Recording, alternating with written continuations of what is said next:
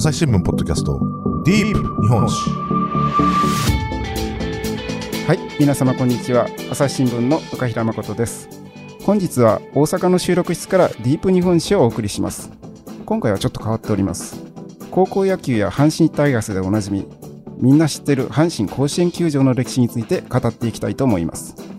そんなん言うたかて、甲子園は昔から甲子園やろ。そうおっしゃる方も多いと思います。しかしですね、皆さん。甲子園変わらないようでいて、実は結構変わっております。今は銀傘で知られる甲子園ですが当日の甲子園はどんな姿だったんでしょうその謎に包まれている姿を明らかにする貴重な資料が発掘されましたそこで本日は取材を担当されました朝日新聞ネットワーク報道本部の島木健二さんにおいていただきお話を伺いしようと思います島木さんよろしくお願いいたしますよろしくお願いします。はい。それでですね、えー、甲子園についてということで、まあ、あの、は島脇さんといえば今までも高校野球のこととかですね、なんかこう、まあ、甲子園のスペシャリストっていう感じがするんですが、ありがとうございます。この話、私もちょっと聞いたとき、あの、びっくりしたんですが、はいこの話をそもそも知られた、ちょっといきさつを教えていただけますか？はい。えーっと、これはあの、朝日新聞のですね、えーっと、10月12日の夕刊の一面に載った記事なんですけれども、はいはい。えー、まあ、甲子園球場の、まあ、かつて、えー、まあ、スタンドの、まあ、上の屋根の部分を覆っていた、まあ、大鉄山と言われる、はいはい。うんえーまあ、大きな屋根があったんですけど、うん。まあ、そこを、まあ、あの、綺麗に雄大に写した写真を、まあ、うん。お持ちの、おご家族がですね、尼崎にいらっしゃって、えええー、だいたい90年ぐらい4世代にわたってずっとこの写真を守り続けているというお話を書かせていただいたんですけど、まあ、きっかけはですね、うん。もう、実はあの、もう、このご本、ご家族から、うん。あの、こんな話あるんですけどっていう、あの、投稿をですね、あの、いただいたのがきっかけです。あの、結構あの、朝日新聞の方には、あの、昔だったらお手紙とか、はいはい。あとはあの、もう本当に、日中深夜かからずよくお電話とか いただいたりとかしてたんです。最近はやっぱメールであのご連絡いただくことがあって、で、今、えーまあ4世代目に当たる方なんですけど、はいはい。その方からあのメールをいただきまして、こんな話あるんですけど、一回ちょっと見てもらえませんか？みたいな話だったんで、あ、ぜひじゃあちょっと現物見させてください。みたいなとこからスタートしたって感じですね。えっ、と、まあ、そうすると、今のですから、メールということで、まあ、時代の流れを感じますよね、はいなんか。うん。まあ、えー島脇さん自身は、この、はいえっ、と、鉄山、あ、鉄傘と書いて、鉄山って言うんですか、はい大鉄山。はい。えーご存知でした、存在は。あそうですね。あの、今あるう屋根は、まあ、あの、銀山、銀の傘とかで銀山って言うんですけども、はいはいえっと、まあ、それがまあ、何代目かだなっていうのは、多分、あの、知ってたんですけど、初代の形がどんなんだったかっていうのは、昔の写真おぼろげに見たぐらいだったんで、どんなものかっていうのはちょっと、今回、ちゃんと調べてみて、初めて分かったみたいなことでしたですね。はいはいはい。はい。あの、だから、わ先ほどちょっと私喋りましたけど、あの、甲子園って、あの、外側がなんとなくもうツタに覆われて、なんかこう、コロセウムみたいな感じのイメージっていうのは昔から変わらないような感じがするじゃないですか。はい。でも実は昔は結構最近までスコアボードが手書きだったとかですね。なんか、あの、気がつきにくいところでちょっとずつ変わってたりするとはいいうのがありますよね。そうですね。甲子園ができたのがですね、1924年って言ってもう、ああと2年するとあの、甲子園100年はいはい。になるんですけども、この屋根の部分、まあ今銀山と呼ばれている部分は現在まあ4代目でして、はいはい。あの、そのご家族さんが、あの、持ってらっしゃった写真は本当初代の、うんもう僕も全然知らなかったんですけど、その時は大鉄山って呼ばれている、うんまあ初代のものが写った写真だったっていうことなんですけど、はいはいはいはい。だいぶ形もですね、今とはやっぱりちょっと違うんですよね。ああ、そうですよね。はいうんで、あのー当時ちょっと写真写ってるやつを見るとですね、あの、皆さんあの、アルプススタンドとか聞かれたことはあると思うんですけど、あの、ライト側とレフト側にそれぞれあの、甲子園の期間中だとあの、応援団がこうずらっと、あの、ね。えうん。並ぶとこなんですけど、えっと、今の4代目で言うと、そこには屋根なかったんですけど、はいはい。あの、初代はですね、あの、このアルプススタンドっていうのが、えー、1929年、だから、うんえー甲子園できてから5年後にできたんですけど、はいはいその、そのアルプススタンドにも、うんえっ、と、その2年後なんで、3 1931年には、はい。あの、屋根が実はついてた時代っていうのがうん。あったんですよね。もだから意外と今と座ってみた感じが多分違ったはずですよね、おそらく。う、全然違うでしょうね。ねえアルプススタンド、今、あの、夏の高校野球だと、こう皆さんもう汗かきながら、あの、そうそうそうそう。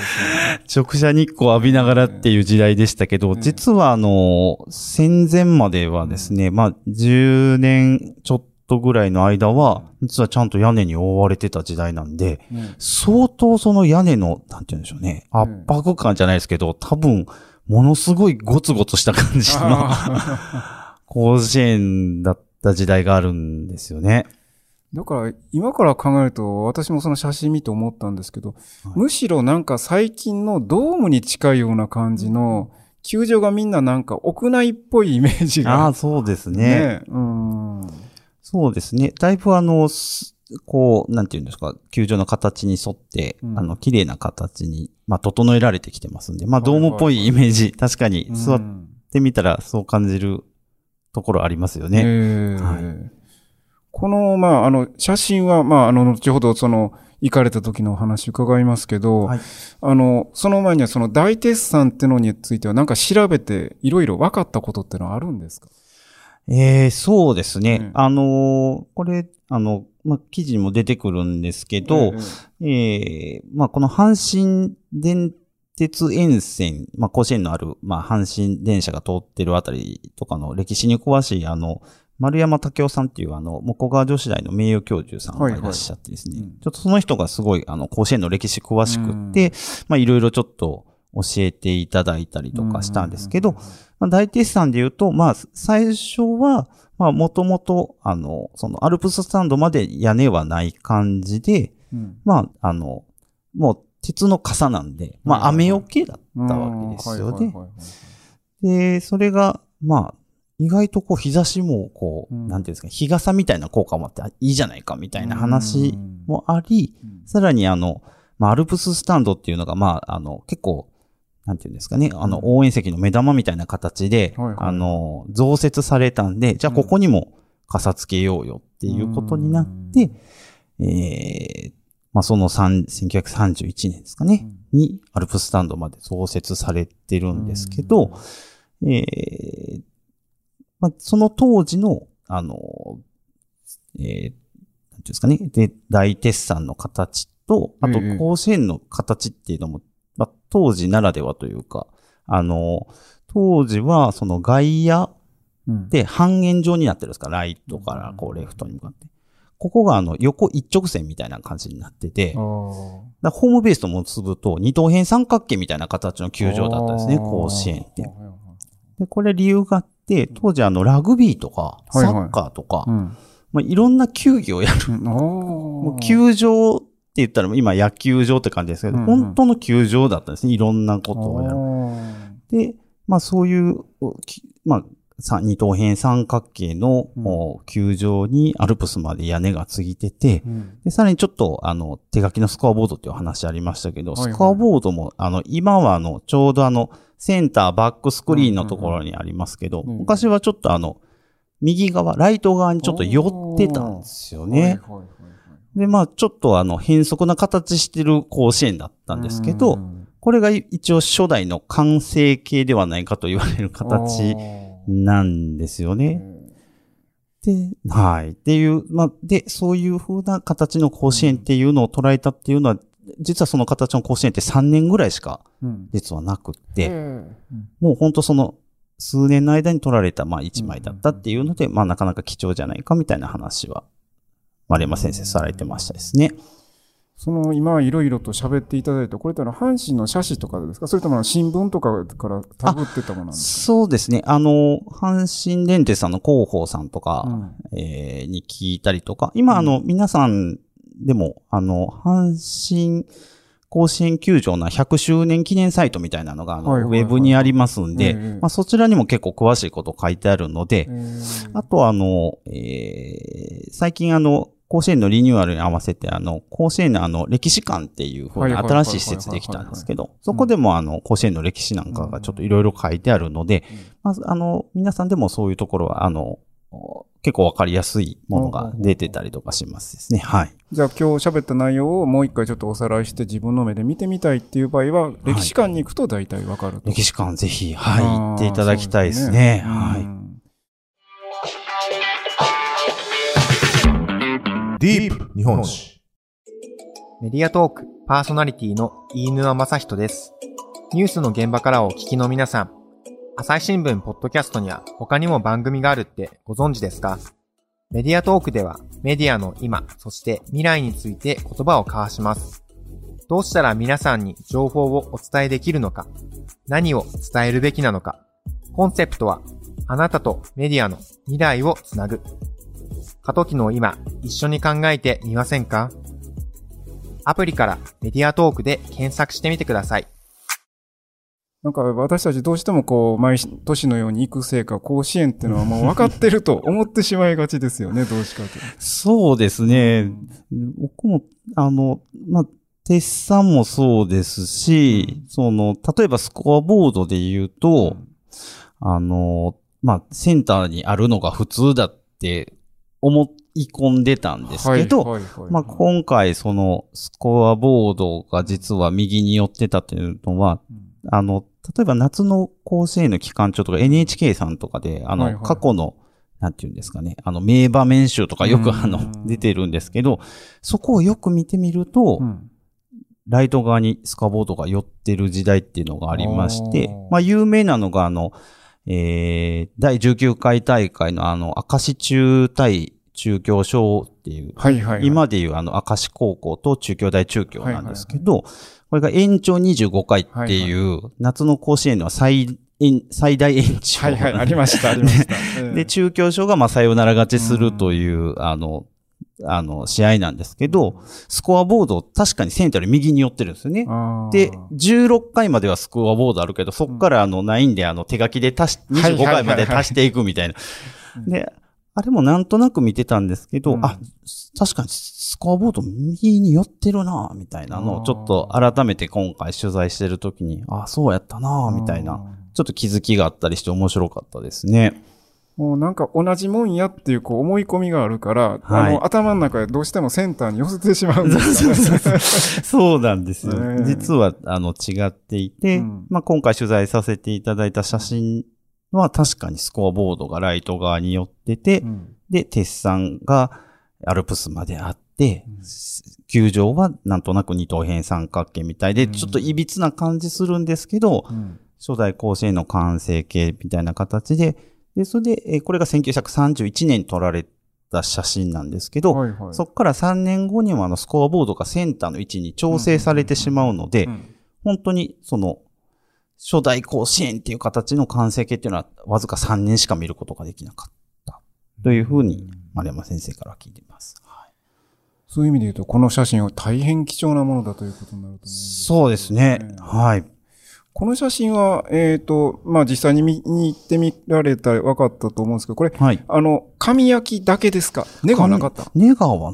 聞いてないの多分なかったんだと思いますね。あの、これ写真、ちょっとあの、記事に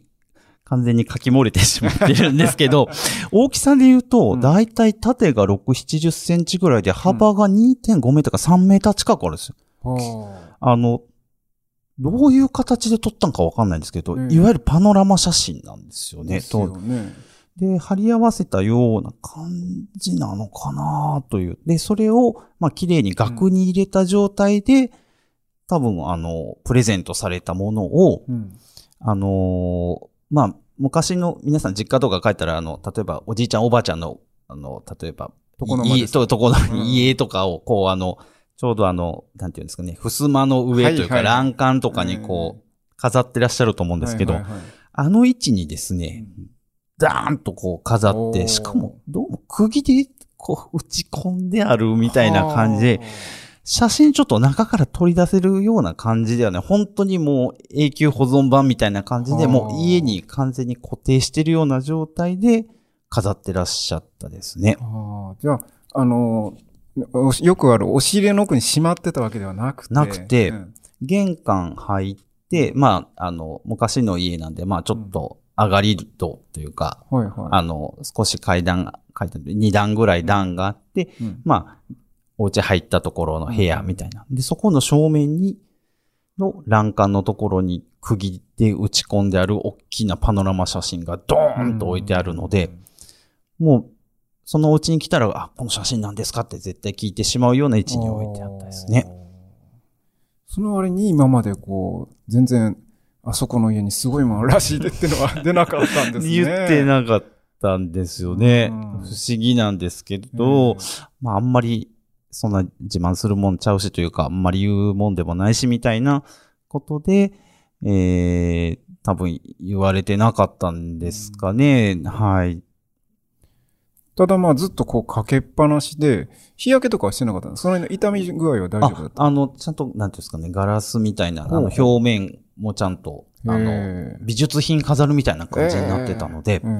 物はものすごく綺麗です。もうへー。90年前もう本当にあの、劣化してないですね。どうやってこれを綺麗に保存してらっしゃったのかっていうぐらい、もう多分本当に空気を抜いて綺麗な形で大事にされてきたんだなっていうふうに思いますね。あの、印刷じゃなくて完全な生写真なわけですね。生写真ですね。で継ぎ目は見た感じありませんでした？が、見た感じわからないんですよね。だから、どうやってこのパノラマ写真を作ってるのかなっていうのも本当不思議ですし、あの、新聞見られた方だったらわかると思うんですけど、横にものすごい屏風みたいに、屏風っていうか巻物みたいな長さですよね。そうです、そうです。うん本当に。うんまあ、そうですね。屏風とか、ああいううんイメージに近いんだと思いますね。当時この写真が撮れたということ自体が私もびっくりだったんですが、まあその辺の、まあだから裏事情は結局全くわからず。わからないですね。うんただやっぱりその撮影というか写真、あそうですね、写真をプレゼントされたのが、まあ、えーまあ、後に、あの、阪神タイガースのオーナーになられたりとか、阪神電鉄の社長になられた、あの、野田さんという方なんですけど、はいはい。えーまあ、やっぱりその、やっぱり、まあ、社長になるぐらいの方ですから、うん。やっぱり、あの、だし、まあ、甲子園球場の、まあ、設計も一応、お担当されていたっていうことで、まあ、ちゃんと後世に残さなあかんっていうことでしっかり取られたんだと思うんですよね。それはあの、会社の中で保存するのではなく、駅長さんにあげ、あ、駅長さんなんですよね、この方。そうですね。うんあの、えー家族には、あの、えー阪神梅田駅うんの初代の駅長なんやでっていうようなことをおっしゃっておられて、うんで、その、あのーまあ、後に、あの、社長になるその野田製造さんの6つぐらい先輩なんですかね、で会社の中では。なんで、まあ、尊敬する先輩に、多分まあ、駅長になった記念なのかな。うん時期的にはそれぐらいじゃないかと思われるんですけど、まあ、おめでとうございますっていうことなのか、まあ、お世話になりましたなのかわからないですけど、まあ、どうぞお納めくださいっていうことで、うんお渡しされたようですね。これは別にあの、梅田駅に当時飾られていたとか、そういうもんでもないんじゃないんですよね。うん。もう、もう、本当に自宅で大事に、大事にせえよって言って、こう、子供孫に、まあ、うん託して、うん。まあ、あの、一番最初受け取られた、あの、このご一家の、まあ、あの、当時その駅長さんはもう、そそその後亡くなられるという感じですね。まあなんか、えーじゃあここにいろいろ書いてはありますけれど、これ以上のことはわからない。まあつまり、大事にしろよと言われてるけど、その背景のいきさつについての苦伝みたいなのはなかったわけですか？そうですね。あの、その野田製造さんっていう後のその社長さんからもらったもんやでっていうことだけは聞いてるんだけれども、まあ、そそれはな、多分、まあ、会社の先輩だからっていうことでもらったんだろうなっていうのはもうご家族の、まあ、推察で、まあ、そうですね。どなたからもらったのかっていうのと、うことだけですね。なんか、いつ取られたのかとか、そういうことも全然、こう、はい。伝えられてはこなかったものですね。で、当然行かれたと思うんですけど、阪神の会社の方には、球団にも、あの、これの、あの、ネガもしくは、こう、マスターに当たる写真っていうのはなかったわけですね。なかったんですね。うん当時のその、まあ、さっきお伝えした通り、その、本当にこの初代甲子園の完成形みたいな形って3年間ぐらいしかないんですけどで、まあ、これと似たような写真は、一応、えーどうもこの家族が持ってた写真が撮られた1年後ぐらい、1932年に撮影されたものはありますと。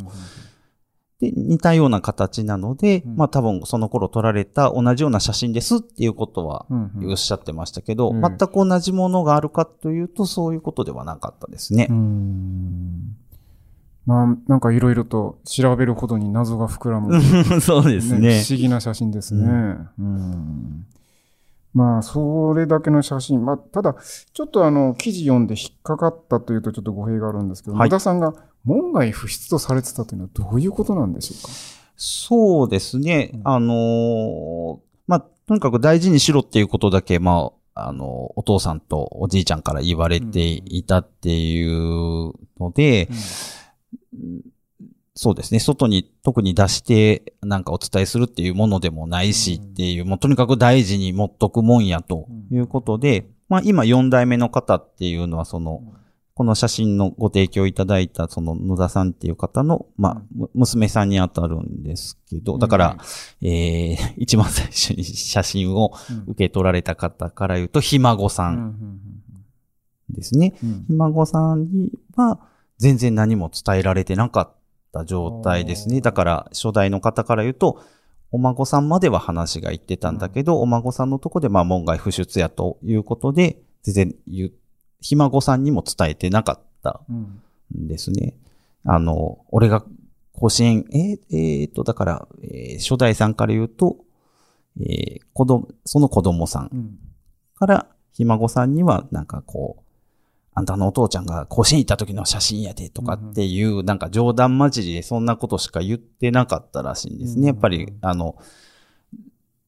うん、そうですね。なん、なんで言わってなかったのかっていうのはちょっと、あの、そうですね。まあ、あんまり外に出すものでもないしということだったようなんですけども、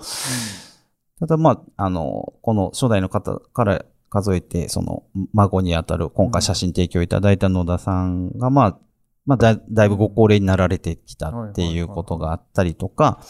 まあ、あとはあの、この方があの、テレビでやってるあの、何でも鑑定団のあの、大ファンらしくてでなすね。るほど。うん。まあ、お金の話ではなくて、まあ、その、ど、やっぱり、昔の、まあ、先代が大事にしてたものが、まあ、どういった価値があるのかっていうのを、うん。やっぱり、後世に伝えた方がいいのかなっていうのを、鑑定団見てて思ったらしくて、うん。それで、まあ、共通の知人のい、うん。を介して、うん。まあ、その丸山さんっていう、うん。まあ、向こう側女子大の名誉教授さんに、まあ、これってどんな価値とか意味があるんですかねっていうので、ご相談を持ちかけたっていうのが、まあ、今回の記事の発端になるっていう形ですね。あ、じゃあ、あの、うん。こちらに相談に来る前に、あの、先生の方には相談に行かれた。そうですね。で、そうです、そうです。うん。で、それでいつ頃どうも取られたもんやでと。で、これはあの貴重なもんじゃないかっていうことで、えー、丸山先生から話をもらって、うん。それだったら、まあ、あの、夏の高校野球主催してる、まあ、朝日新聞の方にもちょっと見てもらいたいなっていうことで、うん。まあ、あの、長年高校野球の担当をやらせていただいている私にお話が来たということですね。あーやっぱ、長く続けてるといろいろいいことがありますね。そうですね。うん高校野球の担当は多分あの、合計で17年ぐらい、夏の、夏の甲子園は、えー、そうですね、こうおこの大阪本社の部員としては、まあ5回ぐらいやってる、5年ぐらいやってるんですけど、はい、そうですね。結構、あの、最長の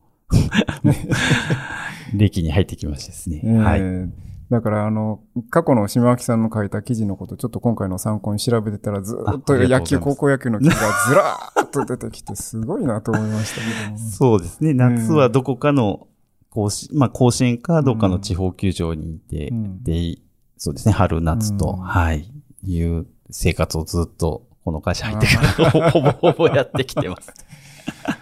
まあ、そういうミスター甲子園的な方からしたら。いえいえいえ、とんでもないです。うんもう、もうミスター甲子園の人はもういっぱい、あの、大先輩いらっしゃるんで、あの、はい、もっとすごい人いっぱい、えーもう30年以上の選手いっぱいいるんで、はい。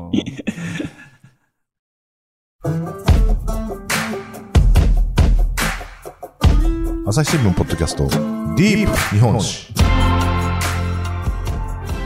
はい。というわけで話はつきませんが、